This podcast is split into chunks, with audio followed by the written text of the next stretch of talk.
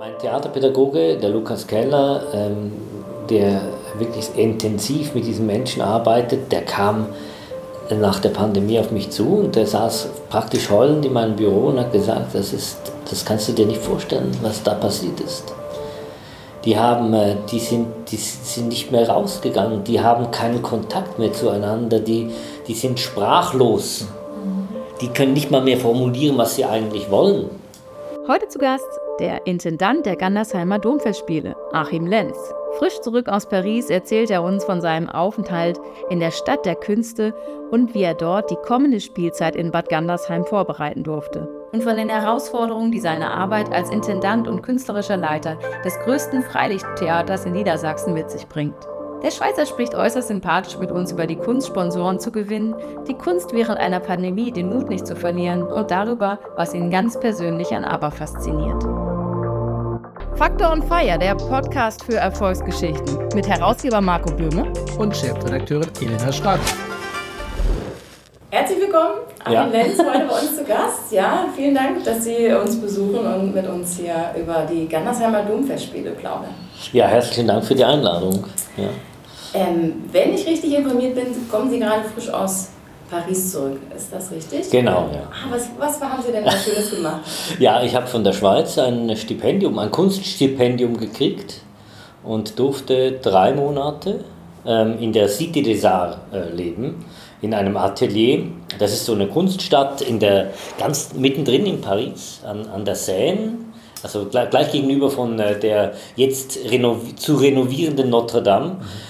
Und ähm, da ist eine große Künstlerstadt. Man kann sich das vorstellen wie einzelne Ateliers, die zusammen in mehreren Gebäuden sind. Und das sind etwa 450 äh, Künstlerinnen aus der gesamten Welt. Also das Schweizer Atelier ist zum Beispiel zwischen dem japanischen und dem chinesischen und unten ist das von Taipei und gegenüber ist das von Australien und so. Und ähm, man, äh, das Interessante an, diesem, ähm, an dieser Cité des Arts ist, dass es nicht an ein Alter gebunden ist, weil manchmal sind diese ganzen Stipendien ja so alternd gebunden. Mhm. Und äh, das ist das Schöne, dass da Menschen sind, die am Anfang ihrer Karriere stehen oder überhaupt noch keine Karriere haben. Mhm. Also die werden da ausgewählt und es gibt Menschen, die sind schon richtig bekannt und berühmt, also ähm, richtige Cracks im Kulturbusiness und so, große MalerInnen und, oder ähm, MusikerInnen und äh, die da tatsächlich auch genommen werden und dann da auch äh, sind. Und das gibt eine interessante Mischung. Wo würden Sie sich da einordnen? Ja, ja das, ist, das, Schöne, das Schöne ist ja, dass, äh, ähm, also ich bin 45 Jahre alt und dann kriegt man eigentlich so eine Möglichkeit für so ein Stipendium gar nicht mehr. Mhm. Und äh, es ist auch manchmal auch daran geknüpft, dass man, es gibt sehr viele Förderstipendien für, für junge Künstlerinnen die dann irgendwo hinkommen und so weiter. Wenn man mal so in so einer, sagen wir mal, etablierten Position zum Beispiel eines Intendanten ist oder ein etablierter Regisseur ist, ähm, dann wird es schwierig, tatsächlich mal so eine Auszeit zu kriegen, wo man sagen kann, so, ich darf mal für drei Monate einfach nach Paris mhm. und äh, äh, bin auch nicht verpflichtet, irgendwie eine, irgendwas zu fabrizieren oder es muss am Schluss was rausgucken, sondern ich habe einfach mal die Möglichkeit und das ist, war auch für mich extrem wichtig, weil ähm, äh, durch diese ganze Krise, die wir hinter uns haben, also ich meine die Pandemie, äh, haben sich so auch so Dinge verschoben die, bei vielen Künstlerinnen. Ähm, wo man so nicht mehr so genau weiß, war es das die, ist das der Weg gewesen? Es gab ja so Parameterverschiebungen auch im eigenen Leben und oder auch, was ist einem die Karriere wichtig? Was ist einem das Privatleben wichtig? Was ist einem der Verdienst wichtig? Oder was ist einem die Gesundheit wichtig? Work-Life-Balance. Es gibt ja eben diese Fragestellung, durchzieht, glaube ich, die gesamte Gesellschaft. Mhm. Und ähm, dem habe ich mich gestellt, ja. So. Also war es mehr eine persönliche Reise oder war es dann äh, speziell jetzt auch zur Vorbereitung für die aktuelle Spielzeit? Was war so mehr der Fokus für Sie? Äh, ich denke, das, das ist immer so die Vielfältigkeit, äh, die ich auch in meinem Beruf so liebe, die das Ganze halt so ausmacht. Also die, tatsächlich habe ich Zeit für mich gehabt, aber ich habe auch Zeit ähm, genommen natürlich für die Domfestspiele, sehr viel Administratives, was natürlich weiterläuft. Man kann nicht Intendant sein und drei Monate in Paris und es läuft nichts. Dann hatte ich zeitgleich eine Premiere in der Schweiz im Januar, das heißt, ich musste auch nochmals zurück in die Schweiz, äh, nach Zug. Und ähm, dann bin ich wieder hingereist und dann ja, habe ich auch ein bisschen natürlich die Inszenierungen von dieser Spielzeit vorbereitet. Ja. Was, ja. was war das Spannendste an dieser Zeit? Was haben Sie jetzt mitgenommen aus diesem Stipendium?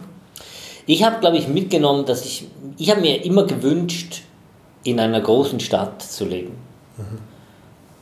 Und nach diesem äh, Stipendium habe ich gemerkt, dass ich mir das gar nicht wünsche. also das ist, ich weiß nicht. Man, Hat ja so Sehnsucht. Ja, man sieht, also ich, ich, ich komme aus der Schweiz. In der Schweiz gibt es wenig große Städte. Es gibt Basel, es gibt Zürich. So? Mhm. Die anderen ja, das sind so kleinere Städte. Ich komme aus den, äh, aus den Bergen, aus Chur, das ist auch eine kleinere Stadt. Mhm. So, und dann äh, habe ich in Basel studiert und von Basel ging es dann ins Ruhrgebiet. Und im Ruhrgebiet habe ich in, in Essen und in Düsseldorf ähm, im Rheinland dann gelebt.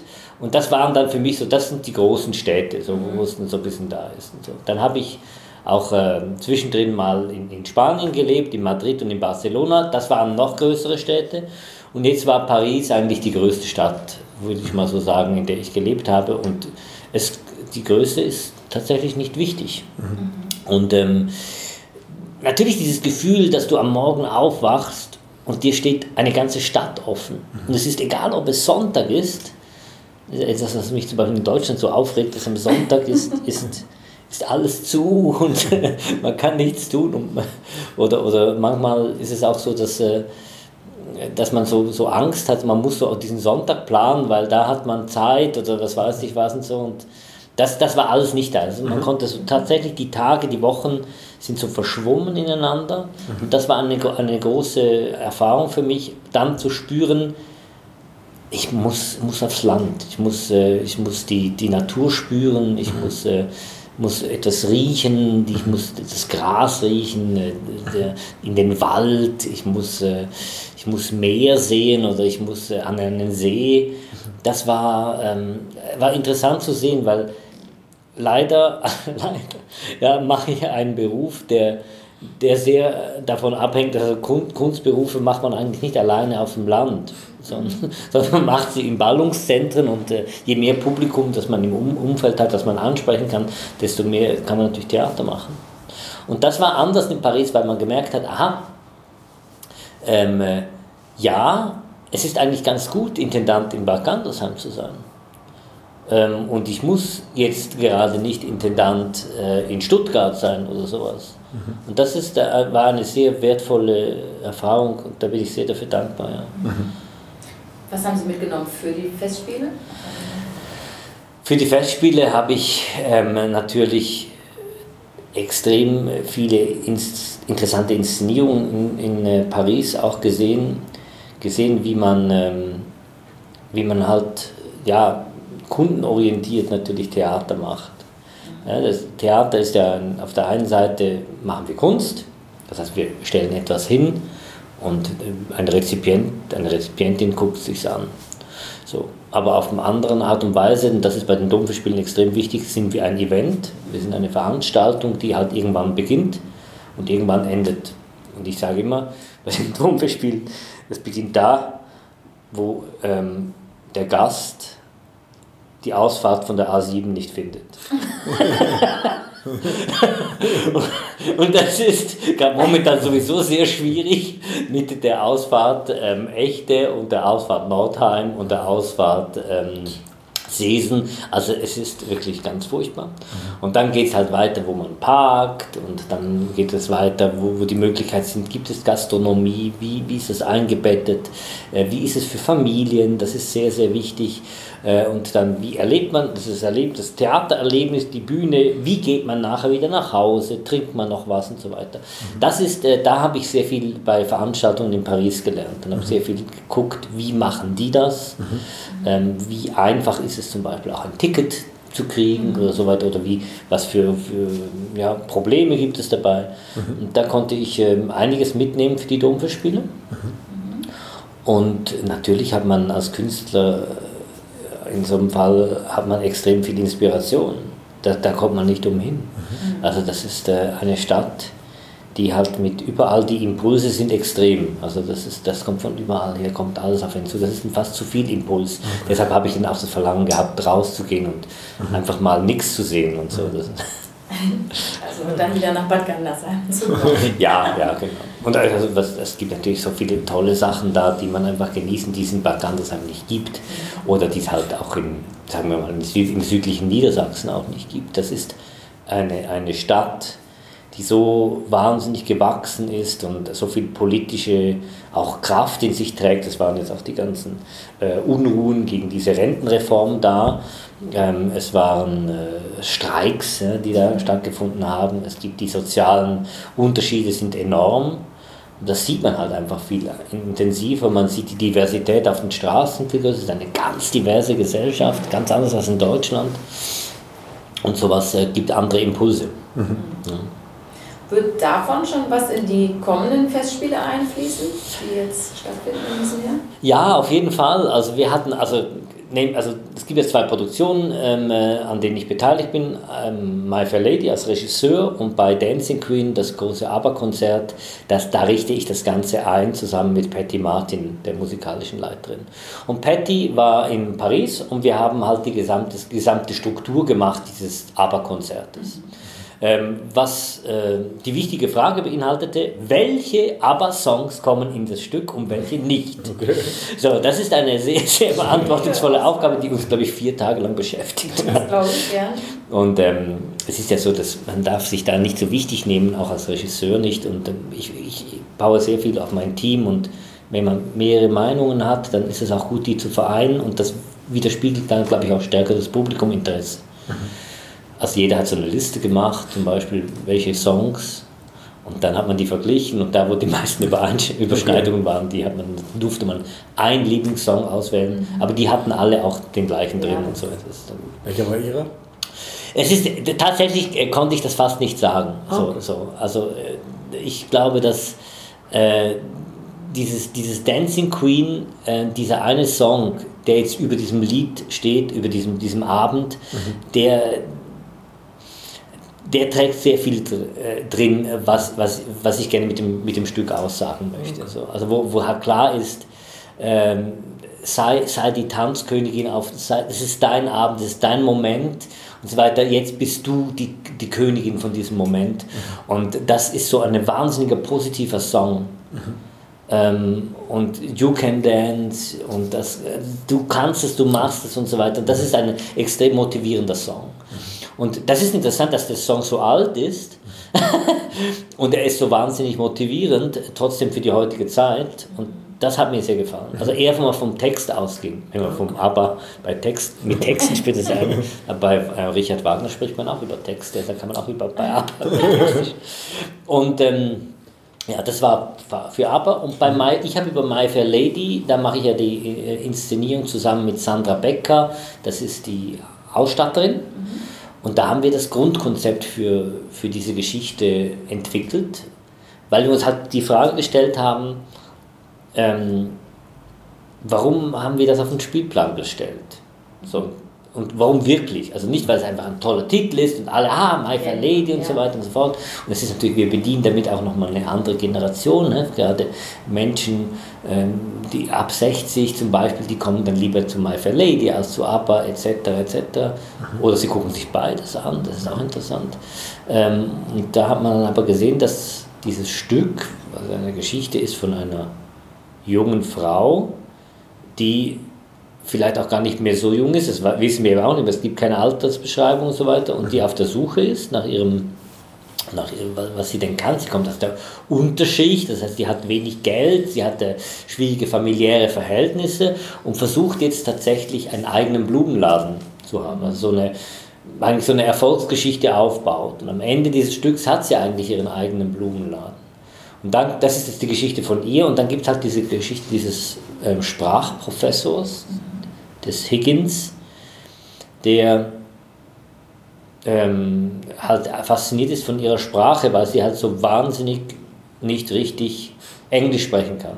In der deutschen Übersetzung ist das, sie, sie hat so einen starken Dialekt, dass, man, dass es nicht reines Deutsch ist. Das ist hier eigentlich in Hannover eigentlich ganz gut. Habe ich gehört, das ist das reinste Deutsche. Oder ist, ja, stimmt das? Absolut. Ist das so? Ja. Das reinste Deutsch. Na gut. Okay, gut.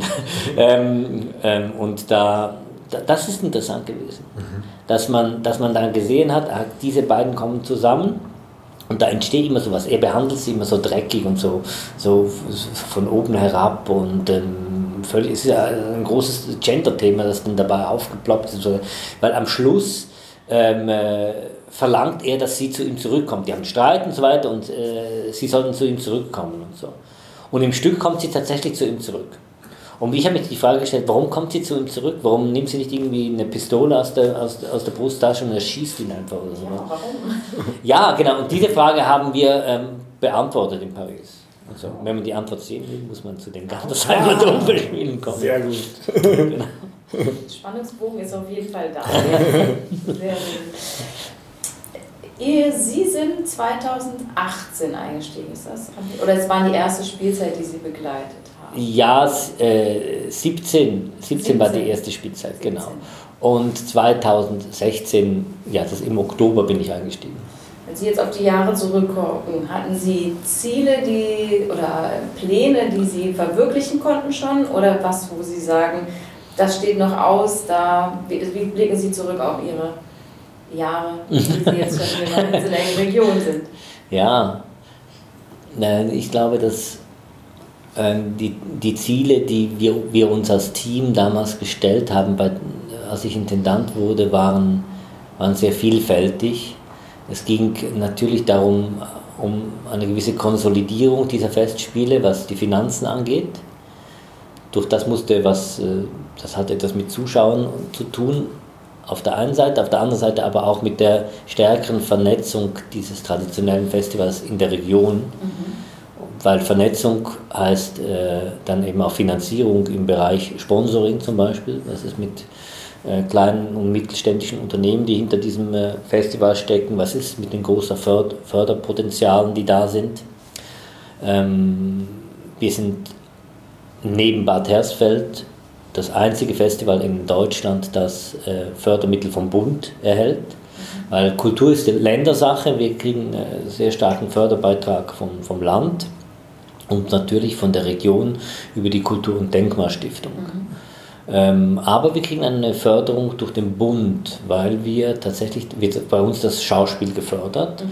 weil man sagt, okay, die, ähm, sagen wir mal, die, diese sagen wir, ideologische äh, ähm, Arbeit ähm, Literatur, Klassiker, also sei es nun Romanliteratur, sei es Theaterliteratur, auch im, hier im, ähm, sagen wir mal, in, in der Provinz, äh, auf dem Land irgendwie zu ermöglichen, das ist, äh, das ist sehr wichtig, weil sonst kann man ja, können die Leute eben, sie gehen entweder nach Göttingen ins Deutsche Theater oder sie gehen nach Hildesheim oder sie gehen nach Hannover, sie gehen nach Kassel und so weiter und so fort. Aber Festspiele sollen auch diesen Charakter haben, dass wir jeweils ein Schauspiel zeigen. Mhm.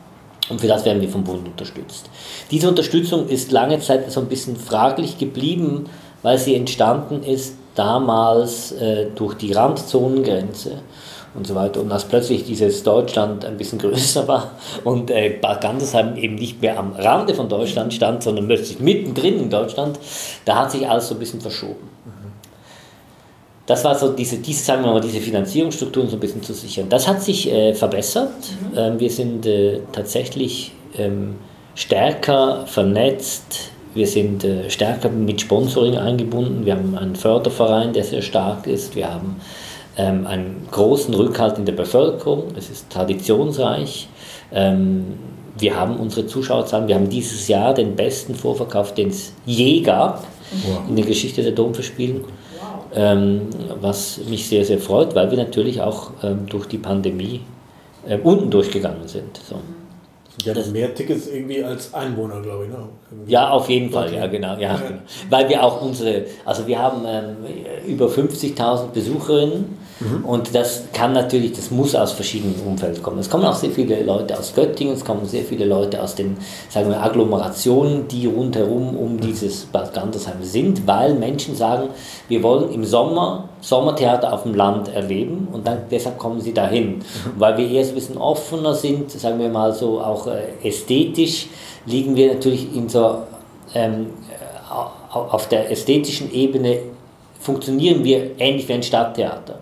Mhm. Aber wir sind, was den Inhalt angeht, sehr eher volkstümlich ausgerichtet. So, das ist, das volksnah, würde ich mal so sagen. Mhm. Und das, äh, das ist auch extrem wichtig, weil diese Festspielort-Tradition in Deutschland sehr stark davon ausgeht, dass eben Menschen ähm, zusammenkommen, die tatsächlich in diesen Traditionen verwurzelt sind mhm. und die sich identifizieren mit einem Festspielort. Also wir machen tatsächlich regionales südniedersächsisches Theater, würde ich sagen. Mhm mit Künstlerinnen und Künstlern, nicht nur aus dieser Region, sondern eben auch von Gesamtdeutschland, Österreich und der Schweiz. Mhm. Ähm, wir haben jetzt auch, wir haben sehr internationales auch, also ähm, Ensemble immer dabei, mhm.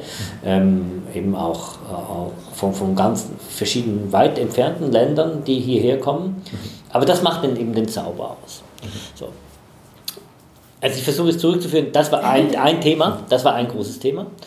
Das zweite große Thema, das wir hatten, war ähm, ein, die, die, die Arbeitsbedingungen für die äh, Mitarbeiterinnen zu verbessern. Als ich hier zum ersten Mal ankam, das war 2009, ich zum ersten, kam ich zum ersten Mal überhaupt äh, nach Niedersachsen aus Essen mit dem Zug. und ähm, ja, haben versucht, mit dem Zug nach Gandersheim zu kommen. Das ist auch nicht so einfach, aber es, ist, es geht ja alles immer irgendwie. Und da habe ich, hab ich gemerkt, da habe ich inszeniert und da habe ich gemerkt, es gibt keine richtigen Probemöglichkeiten. Wir können die eigentlich nirgendwo produzieren. Und als ich Intendant wurde, dann ein paar Jahre später, habe ich mir gesagt, das Erste, was ich versuchen möchte, ist, ich möchte gerne ein Probenzentrum bauen. Ähm, dass wir das ganze Jahr über nutzen können, wo wir auch die Möglichkeit haben zu produzieren. Große Probenbühnen mit Ausstattung, wie sie an einem Theater üblich sind. Und, so. und habe die Volkwang Universität der Künste in Essen, wo ich unterrichte, habe ich äh, so mir als Beispiel genommen und habe gesagt, okay, wie an dieser Schauspielschule, wie ich an der Schauspielschule unterrichte, so möchte ich gerne hier inszenieren. Und äh, tatsächlich hat die Gesellschaft mit dem Aufsichtsrat und mit den Gesellschaftern das Geld dafür zur Verfügung gestellt und ähm, hat ein Probenzentrum gebaut in Bad Gandersheim. Das ist einzigartig in der Festspiellandschaft, weil man immer sagt, ja, die spielen ja da draußen, sollen sie auf der Bühne proben. Aber weil wir vier Stücke auf der Bühne da draußen proben, müssen wir irgendwo produzieren. Wir fangen nächste Woche an mit den Proben. Was heißt produzieren für mich als Laien? Ähm, wir, müssen das, wir müssen das proben in dem Sinn, dass äh, die Darstellerinnen natürlich ihren Text vorher lernen müssen, sie müssen ihr, ihren Gesang vorher lernen, die müssen ihre Tanzschritte, wenn es ein Musical ist, alles miteinander mhm. und so, sie müssen singen zusammen, musizieren und sie müssen die, äh, natürlich, sie müssen das spielen. Okay. Und das muss man irgendwie das in einem langwierigen Probenprozess natürlich mhm. miteinander erarbeiten. Mhm. Außerdem hat man, ja, man hat das Stück ja nur auf dem Papier. Man muss es mit Leben erwecken und das erfordert die Kreativität von nicht nur einem einzelnen Regisseur, einer Regisseurin, mhm. sondern von allen, die gemeinsam ihre Fantasie reinstecken, damit dann mhm. eben dann dieses Gesamtkunstwerk Theater entsteht. Mhm. Und das, äh, ein Theaterstück probt man sechs bis acht Wochen, mhm. bis es dann rauskommt. Ja. Ja, das ist äh, sehr aufwendig. Das ist aber auch acht Wochen braucht man für ein großes Musical von etwa zweieinhalb Stunden schon. Okay. Ja. Dann 24-7 sozusagen. Also. Ja, ähm, äh, also das ist äh, nicht erlaubt. okay. nein, nein, das heißt, man, es gibt einen freien Arbeitstag, ganz klar, und das ist okay. vorgeschrieben, normale 48-Stunden-Woche, so ist es. Ja. Ähm, da wird genau geguckt und da haben wir auch unsere arbeitsrechtlichen Grundlagen, die wir ein, einzuhalten haben. Das ist ja nicht ich nenne es jetzt mal böse, Zirkus, äh, wo jeder irgendwie unterdrückt wird. So, wir gucken da schon sehr auf die Mitarbeiterinnen. Aus dem Grund eben war es auch wichtig, einen Ort zu schaffen. Mhm. Dieses Probenzentrum verfügt auch über eine äh, über einen Clubraum. Es gab keinen Ort, so als Coworking Space oder wo man sich mal treffen konnte. Kaffeeküche oder eine ganze Küche steht jetzt da drin, wo man, wo die Darstellerinnen, die ja alle aus anderen Städten kommen dahin, die haben ihre zweite Wohnung, die Wohnung ist vielleicht jetzt nicht perfekt ausgestattet, dann können sie da kochen miteinander, sie können da auch, ja, nach, wenn man äh, getanzt hat, das ist halt wie Sport, oder? Dann muss man, dann, äh, da gibt es Duschen, das gab es früher nicht, es gibt Garderoben und so. Ähm, die Leute haben einen Spind, sie können sich umziehen. Also wir haben das einiges, um einiges verbessert. Das war mir sehr wichtig und das haben wir erreicht und ohne dieses Probenzentrum hätten wir die Pandemie auch nicht überstanden. Weil in der Pandemie gab es dann klare Arbeitsbestimmungen, wie man miteinander arbeiten will. Wir konnten nicht im luftleeren Raum irgendwo proben, sondern wir mussten ein Probenzentrum haben, einen Ort, dem wir auch mit gewissen Hygieneregeln schlussendlich die Arbeitsbedingungen festlegen konnten, um zu proben. Und das wäre ohne Probenzentrum, hätten wir das vergessen können. Wir mussten 2020 ausfallen, weil wir keine Handhabe hatten, mit dieser Pandemie umzugehen. Das, das, da hat sie uns kalt erwischt. Mhm. 21 hatten wir Konzepte und haben es äh, gemacht, haben es durchgestanden, ähm, aber eben mit halber Besetzung und so. Also anstatt 1000 Plätze sind dann nur 500. So. Und ähm, 22 sind zu wenig Menschen gekommen. Mhm. Also da, die Menschen haben noch gesagt, nein, wir gehen noch nicht. Und jetzt zum Glück kommen sie. Ja. Also so sagt es zumindest der Vorverkauf. Mhm. Das war das zweite große Ziel. Und das dritte große Ziel ähm, war der Ausbau der Theaterpädagogik. Mhm. Äh, das theaterpädagogische Angebot ist zum Beispiel hier in Göttingen natürlich richtig gut. Oder? Wir haben ein, ein Theater, das kümmert sich um äh, Kinder und Jugendliche, um, äh, äh, sagen wir mal, Menschen, die mit dem Theater andersweitig verbunden sind, andere Randgruppen in der Bevölkerung man sagt immer Randgruppen, das ist ein bisschen diffamierend, aber ähm, also Menschen, die halt auch, äh, die man unterstützen möchte, so sagen wir mal so. Mhm. Und für das ist die Theaterpädagogik zuständig und Theater kann das eben, weil Theater ist ein demokratisches Mittel. Ähm, wir bringen auch natürlich Bildung unter die Menschen, es geht um Sprache und so weiter und so fort. Und das ist auf dem Land schwierig, weil die Kinder oder Jugendliche kommen mit dem Theater auf dem Land einmal im Jahr in Kontakt. Vielleicht, wenn irgendwann mal der Kasperle vorbeikommt und so. Es ist tatsächlich noch so. Und ich habe gesagt, es kann nicht so sein. Wir haben hier einen der größten Festspielorte Deutschlands, also vor allem Norddeutschlands. Und äh, da muss eine theaterpädagogische Aufgabe dahinter stecken. Und wir konnten diese Theaterpädagogik ausbauen. Wir haben sie mit mehr Geld ausstatten können mehr Möglichkeiten. Dann sind wir in einer Kurstadt, das heißt die Theaterpädagogik macht auch Arbeiten zum Beispiel in, in den Kurbereich, ähm, also die gehen dann in die Kliniken zum Beispiel, machen psychosomatische Arbeit, das ist zusätzlich so, also das kann man auch mit Theaterarbeit machen. Und äh, äh dann haben wir natürlich ein erweitertes Angebot für Kinder und Jugendliche, die das nicht haben. Es gibt kein Angebot es gibt wenig Angebot, würde ich mal sagen, in, in Bad Gandersheim und Umgebung. Und das ist, wunder, also ist toll. Zum Beispiel heute Abend haben wir eine Premiere ähm, und, äh, von, von den Jugendlichen. Mhm. Und das ist halt ganz, eine ganz andere Form von, äh, von Theater, die man sieht. Und dafür als Aufführungsraum können wir die Studiobühne im Probenzentrum nutzen. Mhm. Ja, es gibt es muss nicht irgendwo in einer Aula, in einer Schule sein, sondern mhm. wir können haben unsere eigenen Räumlichkeiten. Das ist toll. Ja. Was gibt das den Jugendlichen? Also können Sie in Worte fassen, was, was das bewegt bei den Kindern? Ja, also das, mein Theaterpädagoge, der Lukas Keller, ähm, der wirklich intensiv mit diesen Menschen arbeitet, der kam nach der Pandemie auf mich zu und der saß praktisch heulend in meinem Büro und hat gesagt, das, ist, das kannst du dir nicht vorstellen, was da passiert ist die, haben, äh, die, sind, die sind nicht mehr rausgegangen, die haben keinen Kontakt mehr zueinander, die, die sind sprachlos. Die können nicht mal mehr formulieren, was sie eigentlich wollen. Mhm. Vielleicht sind sie dann ähm, Meister in World of Warcraft geworden, aber ich weiß nicht. aber das, äh, das, das Ding ist tatsächlich so, dass die, sagen wir mal, da wo ich immer gesagt habe in der Pandemie, ach, darf man fast nicht sagen, ist auch mal schön zu Hause zu sein. Das hat denen gar nicht gut getan. So. Und ich also dann habe ich das gemerkt, dass diese, die haben was zu sagen, natürlich, aber das ist alles, das ist alles in ihnen drin und das muss man herausarbeiten, die müssen das mal herauswürgen können. Da ist eine große Wut in denen drin, natürlich. Sehr viel Aggression. Sehr viel Aggression. Sehr viel dann so sehr emotionale, ähm, ja, die, also so sehr in so einem emotionalen, traurigen Modus, sehr depressiv auch dann.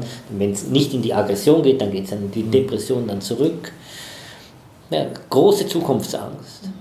Nicht nur wegen der Klimaerwärmung, das ist natürlich das Thema Nummer eins, ist die Klimaerwärmung und äh, und äh, das ist nicht umsonst, ist, ist, ist tatsächlich das Thema der Stunde. Die haben so eine große Hoffnung, dass sich was verändert und dass Entscheidungen getroffen werden und so. Und sie werden halt die ganze Zeit halt wieder zurückgeworfen. Sie sagen, ja, wird doch nichts gemacht, wird eigentlich doch nichts gemacht, wird eigentlich doch nichts gemacht. Und ähm, ich habe gedacht, von was träumen so Jugendliche? Und also ich habe als Jugendlicher immer von Erfolg geträumt. Das, äh, jetzt zu sehen, dass das eigentlich völlig, äh, dass es auch völlig falsch war, wahrscheinlich, keine Ahnung, aber wahrscheinlich schon, weil das hat mich auch so, so, so einen Druck gesetzt. Mhm. Ja, dass ich muss, muss daran, ich muss, so, muss erfolgreich sein, ich muss Karriere machen und sowas. Und beide, die wünschen sich jetzt, also die haben auch so, also in diesem Stück, das sie jetzt machen, haben diesen Moment, wo die im, im kaputten Wald im Harz liegen und so nach oben gucken in den Himmel und, und dann sagen, das wünsche ich mir eigentlich. Und dann kommt halt, dass die sich halt eine intakte Natur wünschen. Die, die sprechen von, von Wäldern, die sprechen von Wiesen, von einem Flüsschen, das durch so hügelige Landschaften geht und so weiter. So Dinge, wo ich mir denke, okay, ja, äh, das ja, habe ich, ähm, gut, ich komme aus der Schweiz, aber, ähm, aber das ist, äh, das, das gibt es ja, das gibt's ja, ihr müsst es nur suchen. Und, aber die, die sehen das irgendwie nicht. Das ist, hat mich sehr erschüttert. So. Und hat auch, bringt bei mir immer mal nochmal, hinterfragt mich immer. Ist ja immer so lustig, die Arbeit mit Kindern und Jugendlichen lässt dann immer zweifeln am, am, eigenen Konzept des Lebens, das man hat. Stimmt. Wir haben ja gerade, Herr Lenz, gesagt, ähm, dass Sie als Jugendlicher Erfolg haben wollten. War denn da auch schon klar, dass es in Richtung Kultur geht oder war das noch offen? Oder und wann hat sich das entwickelt? Ja, ich weiß nicht. Also, mit, also ich habe halt immer, dieses Medium Theater war immer so Teil von mir. Also mhm. Sprache, Musik, Texte, Literatur, mhm. ein richtiger Nerd so, so, ein, so ein Kunstnerd. Gut, ich komme aus einer Künstlerfamilie, dann, äh, dann ist man auch so ein bisschen da ähm, ja, vorbelastet gewesen. So. Gut, mein Vater ist Sportler, also, meine, meine Mutter war Fotografin und so, also da hat man so ein bisschen diesen, dieses Netzwerk gehabt. Mhm. Und, aber diese, dass es dann in diese Richtung geht, habe ich eigentlich nicht gedacht. So, weil, okay. Ja, weil das ist auch, das hat auch, das war so un, unstet. Äh, und, das ist ja auch mit, nicht mit einem, das sind so, so, so, Gedanken, die man dann auch damals gehabt hat, das ist ja nicht mit einem geregelten Einkommen verbunden. Das habe ich mir auch selbst überlegt und so. Und dann hat man, ich weiß nicht, ähm, als, das ist ein großes Thema gerade momentan von mir, deshalb ist es, ist es so präsent. Man hat als, als Mann, hat man auch äh, tatsächlich, ähm, ich bin 78er Jahrgang, hat man damals auch so, da hat man schon so musste man so gewisse Sachen erfüllen. Man, man hat rechts und links geguckt und hat dann gesehen, okay, immer bestes Beispiel Abi-Jahrgang. Guckt man so, da hat ganz letztens auch Freunde von mir, die Abi mit mir gemacht haben, gesagt, wer hat es denn von uns geschafft und wer nicht? So. So. Die Frauen sowieso nicht, die haben es nicht. Und haben gesagt, wie kommst du auf so eine Aussage? Und dann ist, wurde mir ganz klar, also, aha, ja, weil da war zum Beispiel auch äh, für die Frauen, war, das war ganz klar, ähm, in welche Richtung, dass die dann zu gehen haben. Also ja gut, sie studiert jetzt wahrscheinlich erstmal ein paar Jahre und dann wird sie heiraten. So. Das, das war damals, das war unglaublich, das würde man heutzutage, das ist eine ganz andere Generation. Und bei mir war der Druck einfach sofort da, ja, irgendwie was mit Karriere mussten das schon sein, glaube ich. Und da haben alle gesagt, ja, der geht in, die, geht in diese geht in die Kulturrichtung. Mhm. Und äh, das wollte ich nicht, ich wollte dann auch nicht, irgendwie das nicht erfüllen. Ah, okay. Und dann habe ich halt hab ich gesagt, okay, jetzt suchst du dir das, etwas aus, was dich einfach interessiert. Und, was, und dann ähm, habe ich halt ein, eben dieses Studium in Basel gemacht, Griechisch, Latein und Alte Geschichte. Mhm. Was halt tatsächlich ein rein literarisches und äh, wissenschaftliches Studium ist, wo es um, natürlich auch um Theater geht oder um, um Texte und so, aber ähm, wo ich mir sagen konnte, okay, das hat nichts zu tun mit, äh, mit was weiß ich, einer klaren äh, Sache zu sagen, ich bin Regisseur oder ich bin Schauspieler und so weiter. Okay. Ich habe auch zum Beispiel nie, ähm, ich habe zwar an, an, der Regie, in der Regieausbildung auch Schauspiel gehabt, zwei Jahre lang, mhm. aber ich bin kein Schauspieler. Mhm. Ich kann das nicht. Ich, ich weiß genau, was der können muss, was dieser Beruf erfordert und genau das kann ich nicht. Ja. So, und, ähm, und deshalb habe ich am Anfang gesagt, ich mache mal was ganz anderes. In der Schweiz muss man dann sowieso erstmal ähm, Militärdienst leisten. So, da wird man auch schon so ein bisschen geguckt, was machen wir. Und ist, gut, wenn ich jetzt meinen Abi-Jahrgang gucke und den vergleiche, wer hat es geschafft, ähm, äh, dann sehe ich halt tatsächlich, dass die Männer wurden alle getrieben von diesem Karrieredruck. Und das ist schade, weil ich glaube, dass vielleicht uns andere Wege damit, haben wir uns damit verbaut. auch mit dieser klaren Trennung damals in, in, die, in die Geschlechteraufteilung. Und das äh, sehe ich heute anders. Und ähm, dann gab es halt irgendwann in meinem Leben diesen großen Umbruch, auch zu sagen, okay, ich verlasse die klassische Philologie und äh, werde jetzt wirklich, setze alles auf eine Karte und gehe in dieses Kultur-Kunst-Business. Mhm. Ja, und das äh, war dann diese Entscheidung, die Schweiz auch zu verlassen, weil dann muss man die Schweiz verlassen. Es gibt zwar eine, eine Regieausbildung oder eine Schauspielausbildung in Bern und in Zürich, es gibt eine neue Musical-Akademie in, in Luzern, aber die besseren Ausbildungsorte sind in Deutschland oder in, in Österreich. Mhm. So, und dann habe ich äh, mich beworben in Salzburg am Mozarteum, ähm, wurde genommen. Und dann habe ich mich, da habe ich gesagt, jetzt bewirbst du dich noch an einem anderen Ort, weil Mozarteum war sehr nah, ähm, da Salzburg war sehr nah von mir eigentlich in der Schweiz aus und war halt eigentlich wieder diese sehr traditionsbewusste ähm, alte Stadt, wo Mozart und alles und Mozarteum ähm, sowieso ein riesen, äh, rieses Renommee und so weiter und so fort. Und da habe ich von, von irgendeiner, äh, habe ich irgendwie in einem, tatsächlich in so einem Theater heute Heft, habe ich von der Volkwang Universität der Künste in Essen erfahren und habe gesehen, aha, ähm, das ist, die ist sehr international ausgerichtet, die ist sehr modern und so weiter. Das interessiert mich. Ah, die machen auch so Physical Theater, also da geht es eher so um physischen Anteil und so nicht nur intellektuelles Theater. Ah, das interessiert mich. Da versuche ich doch mal da, die, die nehmen nur einen pro Jahr, nehmen die auf an der Universität. Das heißt, du bist durch alle Jahrgänge dann vier Leute. Wow. So. Und ähm, dann habe ich da tatsächlich das gemacht und habe diese Aufnahmeprüfung gemacht. Wir waren am Anfang 100 Leute weiß noch genau, ich bin mit dem Zug nach Essen gefahren, ausgestiegen und habe erstmal gesagt, was ist denn das? Ganz erschrocken in dieser, an diesem Bahnhof, in diese Stadt mir angeguckt. Die ja, also das macht schon so einen Eindruck auf einen Schweizer, wenn du im Ruhrgebiet ankommst und sagst, was ist denn das? das ist schon heftig so. Und da habe ich auch gesagt, hier Theater, das ist ja alles Industrie, oder? Oder was natürlich völlig nicht stimmt. Oder Essen ist gar nicht, Essen ist wunderschön, Essen hat, hat viel mehr Grün als Berlin zum Beispiel. Und dann, aber, aber auch keine Tradition, oder? Wo man sagt, da muss doch Tradition da sein. Stimmt auch nicht, völlig falsch. Die haben immer Theater gehabt, weil tatsächlich ist die arbeitende Geschichte, auch die Kumpels und so weiter, die sind auch ins Theater gegangen. Also Bochum, eines der bekanntesten Schauspielhäuser, die es gibt. Mhm. Und, und Essen, ein exzellentes Schauspielhaus, super Oper und so weiter. Und dann komme ich an diese Schule und dann haben wir eine Woche gegen die Aufnahmeprüfung, so, und jeden Tag sind immer Leute rausgeflogen und am Schluss waren wir noch fünf Leute von 100. Und saßen dann plötzlich da und haben gesagt, jetzt, oh, jetzt ist fünf und dann, jetzt wird es eng, jetzt wird's eng. Und als dann irgendwie bekannt, am Schluss waren wir dann tatsächlich nur noch zwei und dann, als dann die Entscheidung fiel, das, das kann es jetzt nicht sein. Da habe ich gesagt, okay, jetzt, jetzt komme ich hierher, mal gucken, was passiert. Okay. und dann bin ich nach Essen gegangen und dann äh, Essen war dann für mich wieder eine riesige Erfahrung, weil ich, bin, ich war damals 26, man kommt mit 26 an eine Schauspielschule wo, also einer war in meinem Jahrgang, äh, Jonas Hein, jetzt großer Musicalstar. Ähm, spielt alles Mögliche rauf und runter, hat äh, Glöckner gemacht in, äh, von Disney in Berlin, war der erste Glöckner zusammen mit, ähm, äh, mit David. Und der hat schlussendlich, war der 16 damals.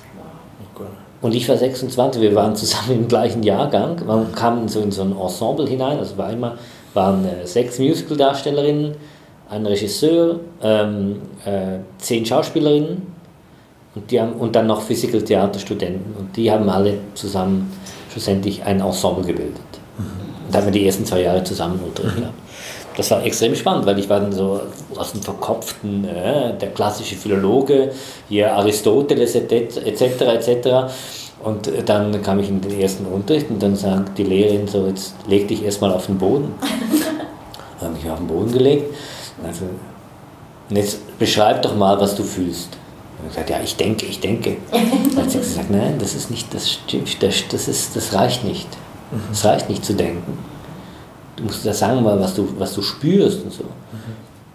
Und dann hat sie mir gezeigt, dass ich offenbar einen Körper habe, der, der hier noch weitergeht vom Hals runter.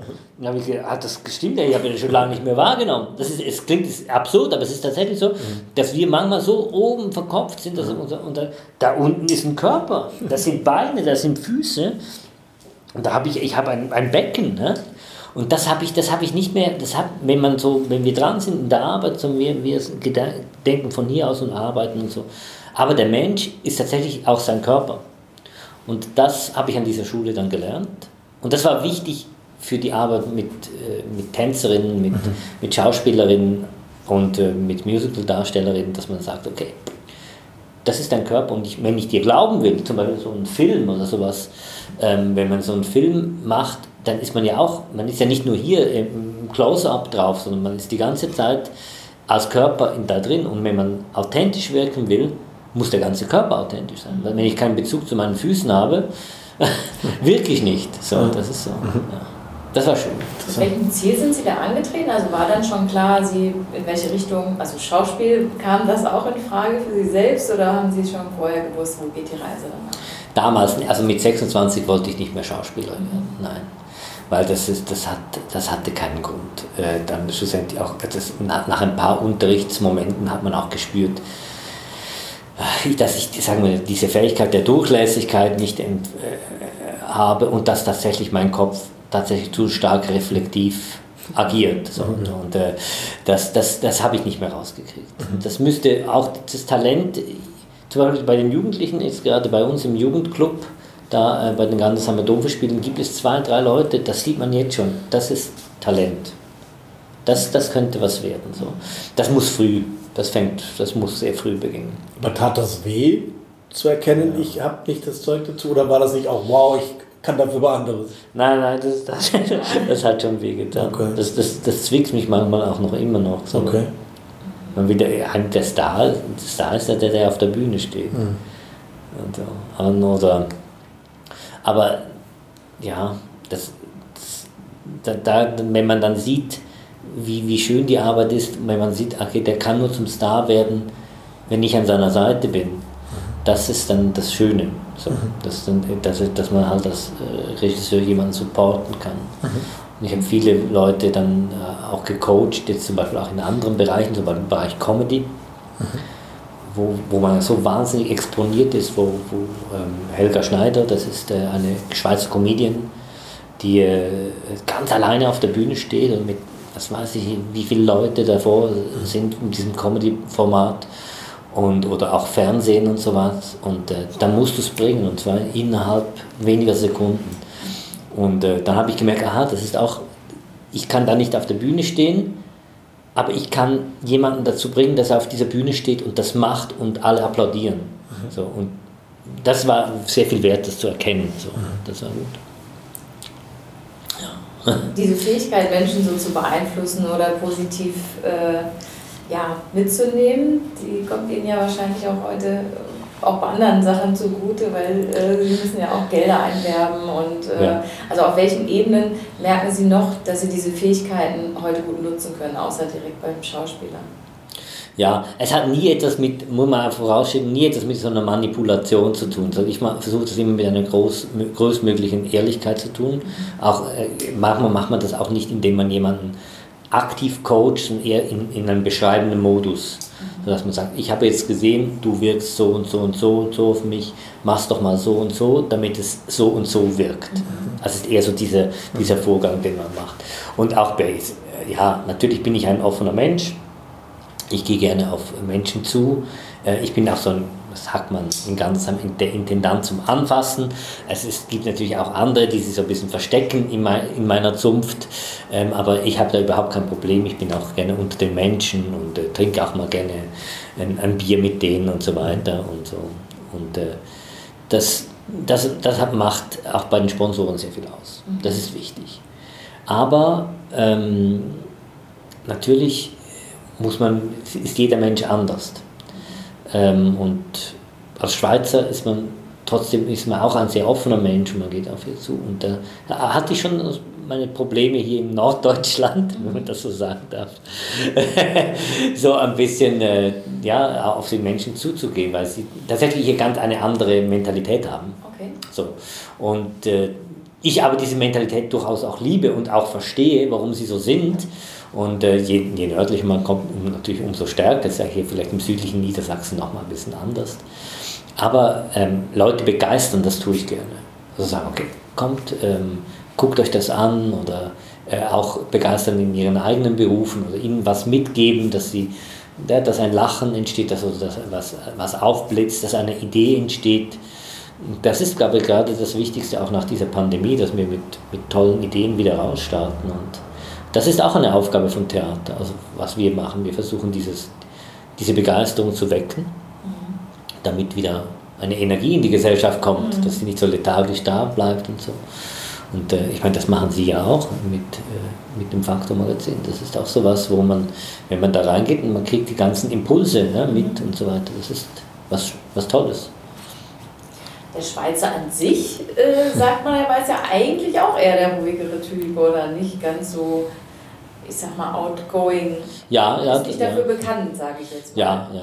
Aber wie gesagt, es ist, wenn die Schweiz, wenn, wenn Deutschland, man sagt, die Norddeutschen sind so, die Süddeutschen sind so, das gibt es ja auch in der Schweiz, oder? Man sagt dann eher so, dass der Zürcher ist unsympathisch, äh, der, der, der West, äh, Westschweizer ist so ein bisschen in sich äh, äh extrem, äh, ist fast schon französisch gelangweilt und so weiter. Ich komme aus den Bergen, aus dem Südosten, ich bin eher so der, sagen wir, der, der agile Sport, sportliche Typ, der Skifahrer. So, das sind so die, die, äh, das, um das mal so ein bisschen so ähm, also ab, abzugleichen. Aber das ist, ja, ich bin wenn, wenn ich mich selbst beschreiben würde, was ich auch, ich bin auch manchmal immer so von Selbstzweifeln durch, durchfressen und denke mir dann mir eine Güte, ja, ich kann mich gar nicht selbst beschreiben, das ist so wahnsinnig schwierig, ich müsste auch jemanden haben, der auf mich drauf guckt.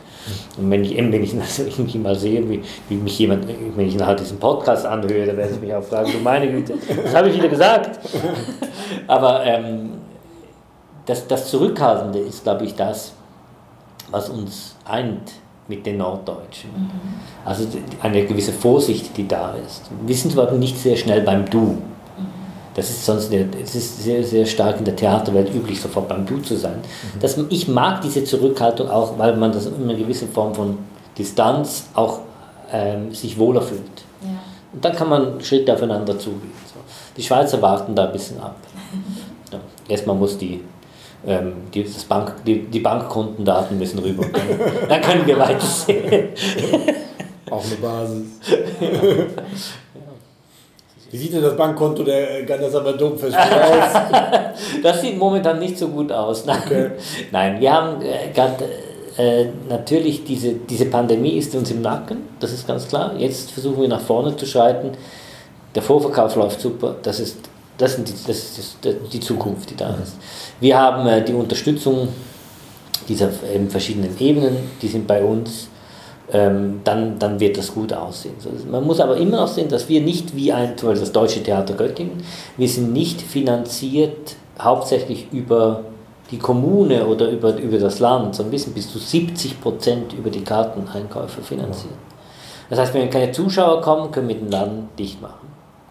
Deshalb ist die Verantwortung, was für ein Spielplan das kommt, sehr, sehr wichtig. Also, da gibt es zum Beispiel zu sagen, okay, ähm, wir brauchen eben einen diversen Spielplan. Da sagen wir, wir bieten was für Schauspiel, wir bieten was Musiktheater und wir bieten eben sowas, sowas wie ein Konzert an, was die Leute begeistert, wie ABBA. Und ähm, ist interessant, also ich, ich wusste gar nicht, dass ABBA so zieht, dass das so zieht. Okay. Dass die Leute so gerne diese Musik hören. Das verstehen, Sie verstehen das auch nicht. ich so Okay, gut. Ja, also Sie feiern Sie das? Ich habe tatsächlich vor ein paar Jahren diesen Film gesehen, der mit Meryl Streep war. Film ah, Mama Mia. Mama Mia. Ja. Und ich habe erst also das, das, was ist da so dran, man kennt es so, aber ich habe dadurch dann nochmal mehr durch die Erzählung der, der, der, des Films diese Lieder mehr verstanden. Und da freue ich mich auch sehr auf das Stück, weil da werde ich auf jeden Fall hingehen, weil das so tolle Lieder sind. Also die und die so Okay, ja, okay. gar nicht. Ich versuch's zu verstehen. Die, diese gehen irgendwie tief und machen was mit einem. Also ich kann das nachvollziehen. Wenn man sich mit den Texten, mit den Texten mal beschäftigt, sind das tolle Texte. Ja. Also ich glaube, da steckt schon was hinter. Was, was hören denn Sie für Musik? Nicht aber. Na, ich, habe, ich bin ja Jahrgang 74, also ich habe schon aber so, glaube ich, am Rande mitbekommen, so bei meinen Eltern. Ich finde, das macht halt gute Laune. Also das würde ich auf jeden mhm. Fall anerkennen. Ich finde, das, das ist ja schon mal eine ganze Menge, wenn Musik das erreicht. Also dass man sofort merkt, hey, da ist ein guter Vibe irgendwie und das ist ansteckend. Also finde ich schon. Also das ja. hätte ich schon, aber ich, ist jetzt nichts, was ich jetzt irgendwie so ein ganzes Album durchhören könnte von aber das wäre jetzt nicht meins. Aber je älter ich werde, desto ruhiger wird die Musik, die ich höre. Also von daher. Ah, ist das der Wechsel von NDR 2 zu NDR 1? Ja, genau. Exakt. Ja, ja. ja. Das ist schön, das ist schön. mit jedem grauen Haar. das hatte ich schon mit 13. Vielleicht noch ein Blick nach vorne. Was, was, was sind denn Ihre Pläne noch? Jetzt nicht für dieses Jahr, sondern haben Sie sich noch was vorgenommen als Intendant? Ja. Ja, äh, natürlich. Ja. Das ist viel, äh, viel also ich glaube, die Domverspiele müssen sich auch nach der Region richten. Deshalb gucke ich das Ganze tatsächlich nicht nur von meinem eigenen Standpunkt aus an, sondern von dem Standpunkt, wie sich diese Region weiterentwickelt. Das ist ja die interessante Frage. Ja? Wo, wo, wo, geht äh, dieses Südniedersachsen hin? Was könnte das denn? Ja, das ist interessant. Das, das sind ja so Fragen, Fragestellungen. Manche Leute würden behaupten, okay, wir brauchen, wir müssen mal gucken, wo kriegen wir die industriellen Standorte hin, ne? Wie, was kriegen, wo sind die Firmen, die uns stärker unterstützen, damit wir da ein bisschen hoch, also mehr, dass da mehr Geld reinfließt. So, andere würden wieder sagen, ja, vielleicht äh, und eher so subsidiär arbeiten, also das, wo sind denn die Stärken unserer Region? Ist es die Kultur? Ähm, ist es äh, das Naherholungsgebiet, was ja ein großer Bereich ist? Äh, sind es die Familien? Ist es sowas? Das interessiert mich natürlich so viel stärker. Und dazu sagen, okay, vielleicht hat diese Region die Fähigkeit, gerade bei Gandersheim, dieses Idyll, das ist so ein klein, klein also ein Idyll, so diese niedersächsische Kleinstadt mit dem Fachwerk und dann Harz in der Nähe. Ich sehe so Radwege, das sind alles so Bilder, ich sehe so, so Sachen eben aufs Land gehen, jetzt ist Landesgartenschau, das, das fördert das nochmal, es gab nochmal für die Stadt so einen richtigen Push ähm, so Schwimmbad, so, also so sportliche Fähigkeiten, so Kletterparks, so, so, so Sachen, so Eventsachen. Mhm. Und darin reingebettet diese Domverspiele, die halt Kultur, Musik und Literatur nochmal so ein bisschen machen. Und da, ich glaube, da muss man, glaube ich, in so ein touristisches System hinein investieren. Weil ich glaube, es wird viel stärker in Zukunft diese Sehnsucht geben, dass die Menschen von den Städten, also von den großen Städten, jetzt nicht Göttingen, von den großen Städten, ähm, äh, versuchen tatsächlich in, in diese ländlichen Gebiete zu kommen und sich zu erholen. Oder so, ähm, sagen wir mal, vielleicht sogar ihr Leben zu verbringen. Und äh, wenn, wenn wir da ne, irgendwie interessant sein wollen, dann sollten wir vielleicht in diese Richtung hin arbeiten. Mhm. Und das bedeutet natürlich die sagen wir mal, die Kultur also, oder historische, also diese Stadtentwicklung oder sagen wir Regionentwicklung, sagen Kultur geprägt zu machen. Das ist eine politische Aufgabe, das ist eine kulturpolitische Aufgabe. Da sind wir, glaube ich, auf dem besten Weg, dass das alles in diese Richtung hingeht. Ne? Es geht auch um Elektromobilität, es geht immer um Mobilität, wenn wir über das Land, vom Land reden und so weiter. Das könnte interessant sein, da zu investieren. Und dies, diese Entwicklung teile ich mit den Gandersheimer Domverspielen, sodass wir in diese Richtung wollen, dass wir zukunftsträchtig natürlich auch einen Wohn- und Lebensort schaffen wollen, ähm, der attraktiv ist.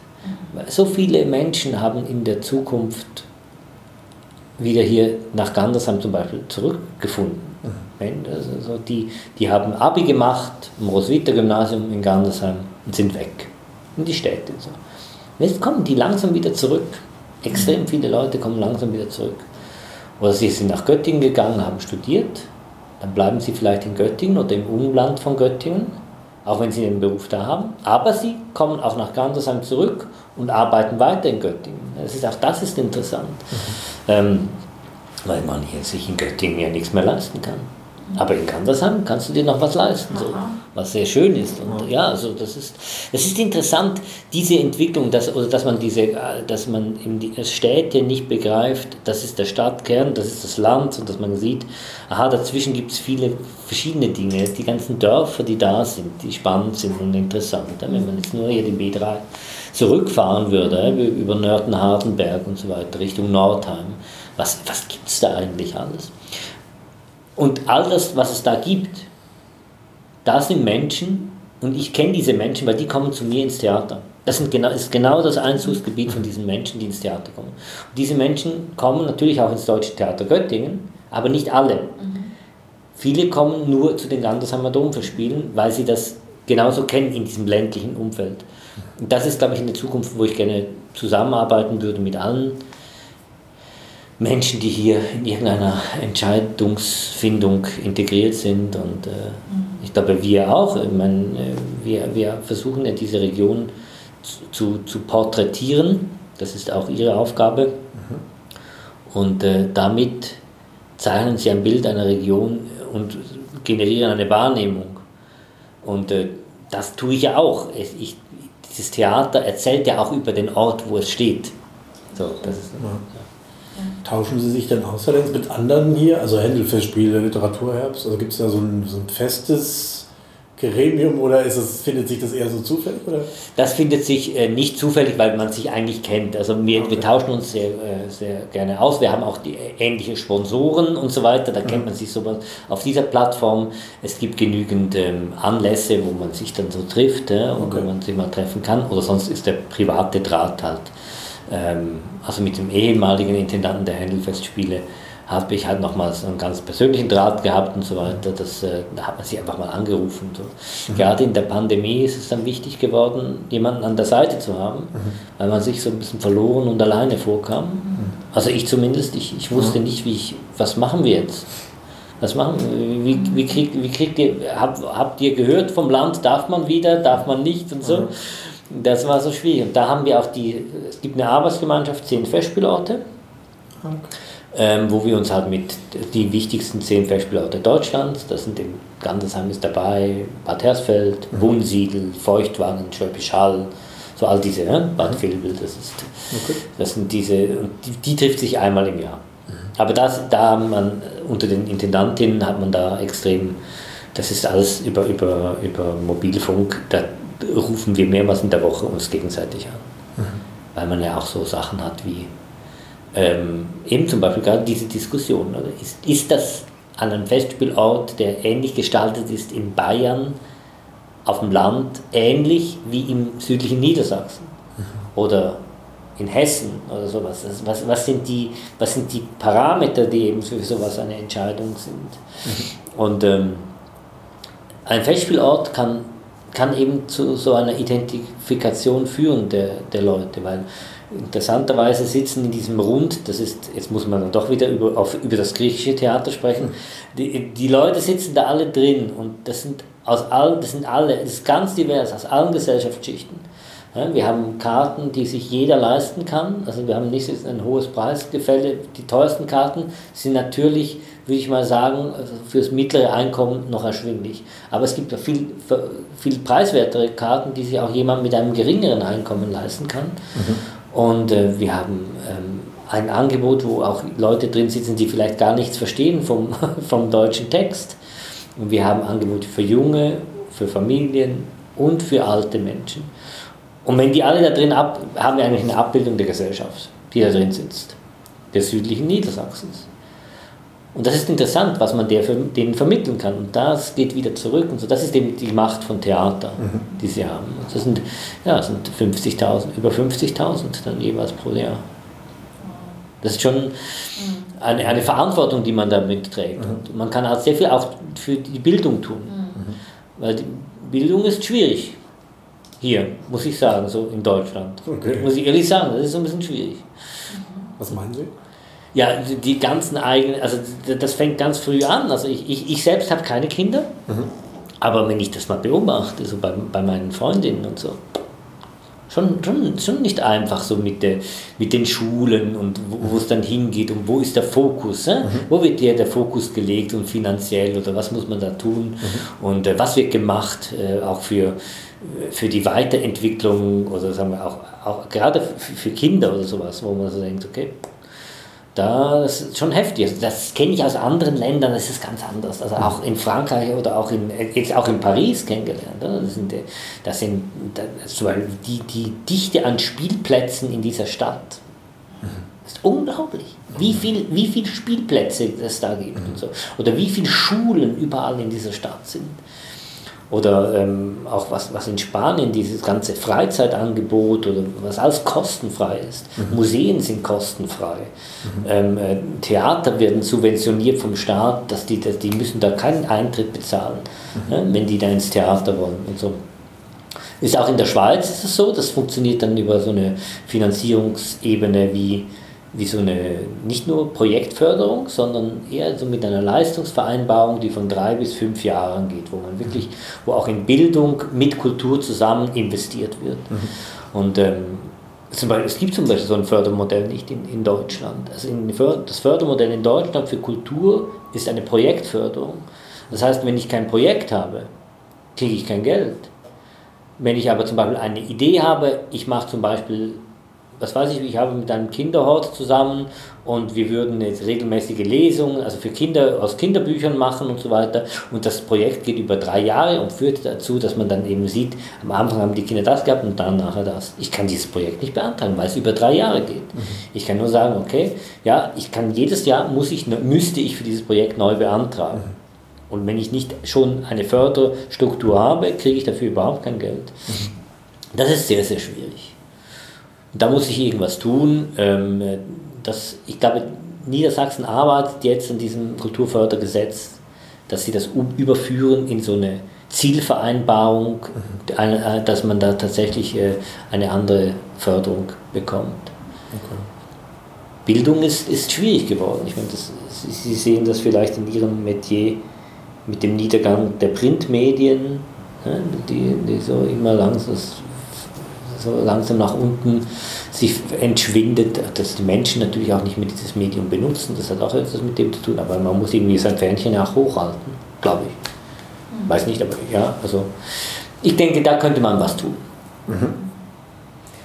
Noch einige Ziele bei Ihnen auch im Zettel. Ja, vielleicht, ja. Wenn jetzt die heiße Phase dann im äh, Sommer irgendwann wieder vorbei ist, wie entspannen Sie dann zum Ja, also ich äh, ähm, gehe nach Spanien, äh, nach Formentera. Das ähm, habe ich da mein, mein kleines Refugium. Und da, äh, ja, da gehe ich auf diese Insel. Das ist so ein bisschen mein, mein Ding. Ähm, schneide ich ein bisschen im Garten rum okay. und versuche mal zu gucken, was der Sommer noch an, an Lebewesen übrig gelassen hat. Es ist so wahnsinnig heiß geworden. Ne? Das ist so in den letzten Jahren hat sich das so entwickelt. Ja. Man muss dann gucken, da muss extrem viel Wasser gemacht werden. Es gab momentan ist mein Vater unten, ich hoffe, der gießt. Ist nämlich jetzt schon äh, sehr heiß geworden in Spanien. Ja, das, da entspanne ich sehr mit meiner Frau. Äh, das ist so unsere Zeit, wo wir sagen, okay, nach dem Festspielen noch eine Woche, ein bisschen länger, dann aufräumen, einpacken. Mhm. Ähm, so, das, ich sage immer, die Kiste wieder zumachen, die wir aufgepackt haben. So da natürlich das Team ist sehr wichtig, die technische Leitung, die mit dem technischen Team das Ganze wieder einpackt mhm. und natürlich die Verwaltung, die dann sich schon an die Abrechnungen macht. Okay. Und dann ähm, äh, habe ich eigentlich, also intern bereiten wir dann den Vorverkauf und die nächste Spielzeit vor und den Spielplan und so weiter. Und ich habe aber als Regisseur dann Zeit, eben außerhalb dieser in, intensiven äh, Spielzeit zu inszenieren an anderen Theatern. Also ich mache jetzt in Bremerhaven äh, werde ich jetzt im Stadttheater inszenieren, also so Sachen, die auch nicht weg sind. Ähm, ich inszeniere, machen wir dann im Ruhrgebiet oder ich inszeniere in der Schweiz und so, dann hat man als Regisseur noch diese Arbeiten, die man mhm. da macht. Mache jetzt wieder in Bremerhaven wieder Spamalot, das kam ja letztes Jahr sehr gut an bei uns, in Monty Python mhm. und äh, das machen wir jetzt in Bremerhaven, ja. Machen wir Das heißt, nach dem Festspiel ist es auch schon wieder vor dem Festspiel, aber in einer anderen Intensität sozusagen.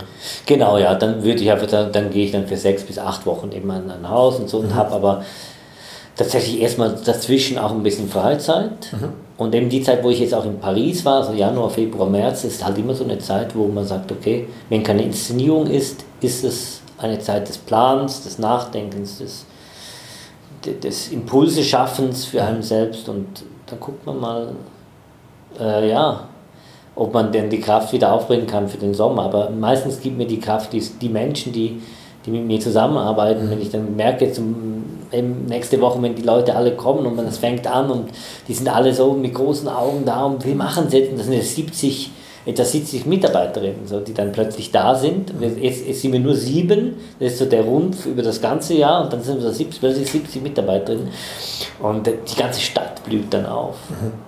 Und plötzlich sind alle Geschäfte voll.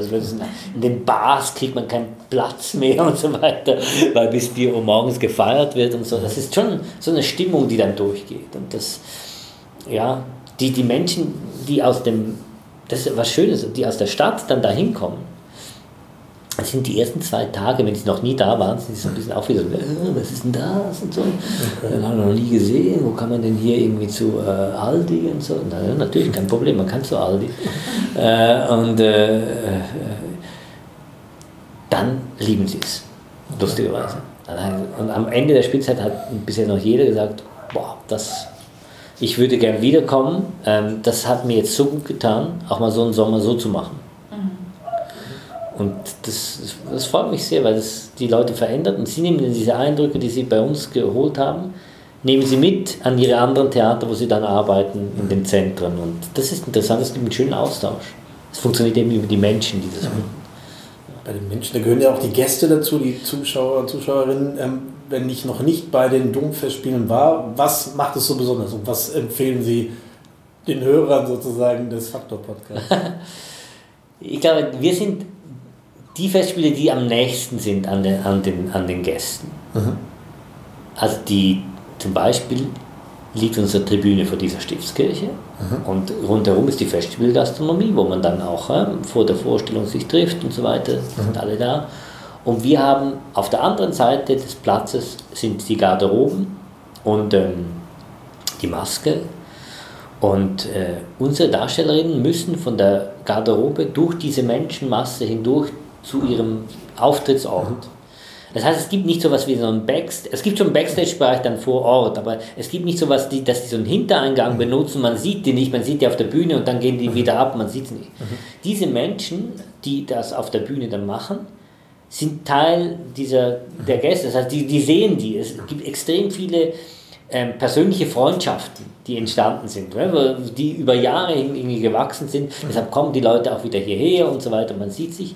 Und danach äh, kommen die auch in die gleiche Gastronomie. Und das ist, glaube ich, das, das, das Schöne, dass man, das sind so die, die Darstellerinnen zum Anfassen. Also bitte nicht wörtlich verstehen, sondern also ja. ist, man soll denen auch die Ruhe, also wenn die, die sind nicht verpflichtet da zu sein, die können auch nach, nach Hause gehen. Mhm. Aber wenn die Lust haben, da zu sein, sind sie da. Mhm. Und diese Nähe, äh, das ist, glaube ich, das, das, das Schöne. Mhm. Und man sieht dies, diese Stimmung, die da ist, an so einem schönen Sommerabend. Mhm.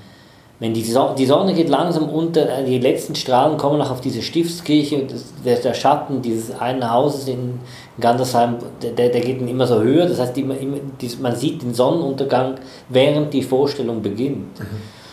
Und dann haben wir eine ganz, ganz tolle ähm, Tonanlage und Lichtanlage ähm, hier von Complete Media aus Göttingen. Das ist ein super Partner, mit dem wir Ton machen. Mhm. Und äh, wir können auf höchstem, wir haben auf höchstem Niveau schlussendlich eine Präsentation da, die wir genießen. Und dann wird es langsam immer dunkler und der, die Konzentration ist auf diesen Menschen, die da sind.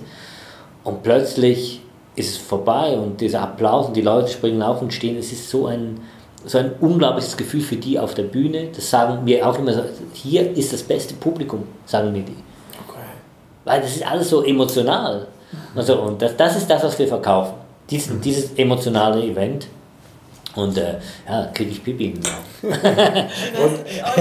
gerade sagen, schade, dass wir Podcast machen, das hätte ich gerne Herrn Lenz gezeigt dazu, ja, das stimmt. Also, man, man, man sieht äh, die Begeisterung, also das Leuchten in den Augen. Ich habe jetzt die Tränen nicht gesehen, aber das aber Leuchten. ich habe sie gefühlt. mit. Also wir sind dabei. Sehr schön. Vielen Dank, dass Sie dabei Ja, waren bei unserem Podcast. Herzlichen Dank. Herzlichen Dank für die Einladung. Danke. Genau, alles. Gute für die Spielzeit. Ja, Dankeschön.